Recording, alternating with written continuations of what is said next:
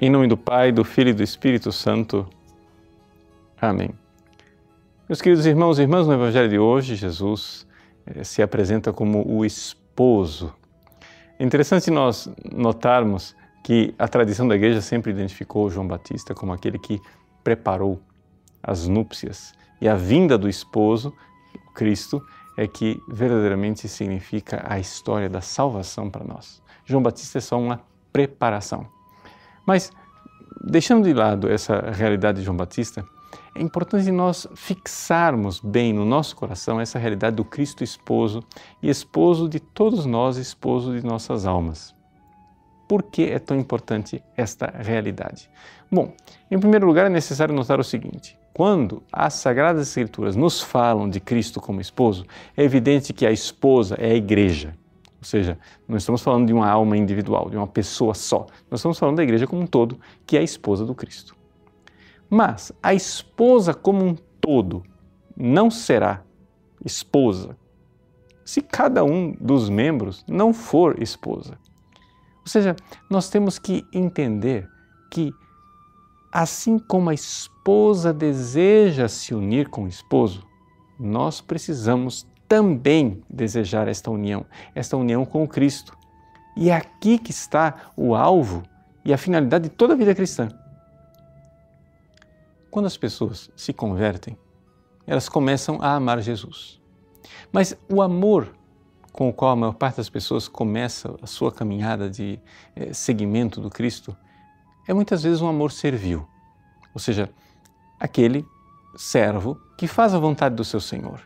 Ele vai seguindo os mandamentos, vai evitando o pecado, vai obedecendo. Esse amor pode crescer e pode se tornar aquele amor do filho. O filho que não faz somente o que é obrigação do servo, do escravo, mas faz muito mais. Para o filho não tem feriado, não tem oito horas de trabalho, ele sabe que ele é herdeiro do pai e ele se dedica constantemente e o tempo todo ao pai. É o amor filial. Mas este amor, que já é uma evolução, se evoluiu do amor do servo para o amor do filho, ainda não é o máximo do amor que nós podemos dar a Deus. O filho, ele se entrega ao pai totalmente, mas o filho não quer se unir ao pai como a esposa quer se unir ao esposo. E é aqui que nós, membros da igreja, devemos focar o nosso fim último, devemos focar a nossa vocação verdadeira. Precisamos evoluir. Começamos obedecendo os mandamentos. Depois passamos por uma fase de generosidade e de amor filial que supera o amor servil. Mas é necessário querermos ser a esposa que se une com o esposo. Na Eucaristia, Jesus diz: Isto é o meu corpo que é dado. Quando foi que esse esposo deu o seu corpo à sua esposa? Foi na cruz. Foi exatamente na cruz que o Cristo se entregou totalmente para que nós pudéssemos nos unir a Ele.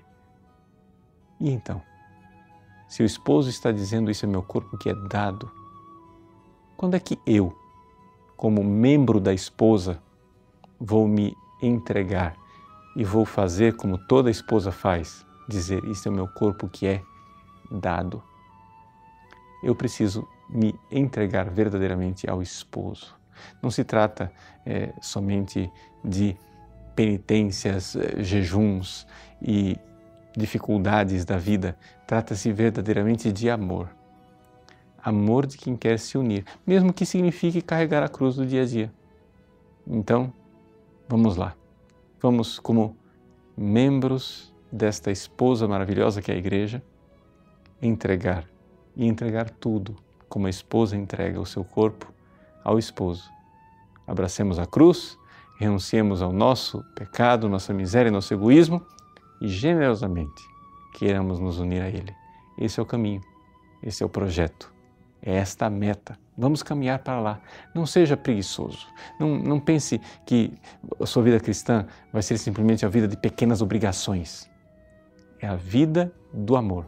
O cristianismo não é um moralismo esmagador é um projeto de amor de um esposo e de uma esposa que se amam sem limites. Deus abençoe você.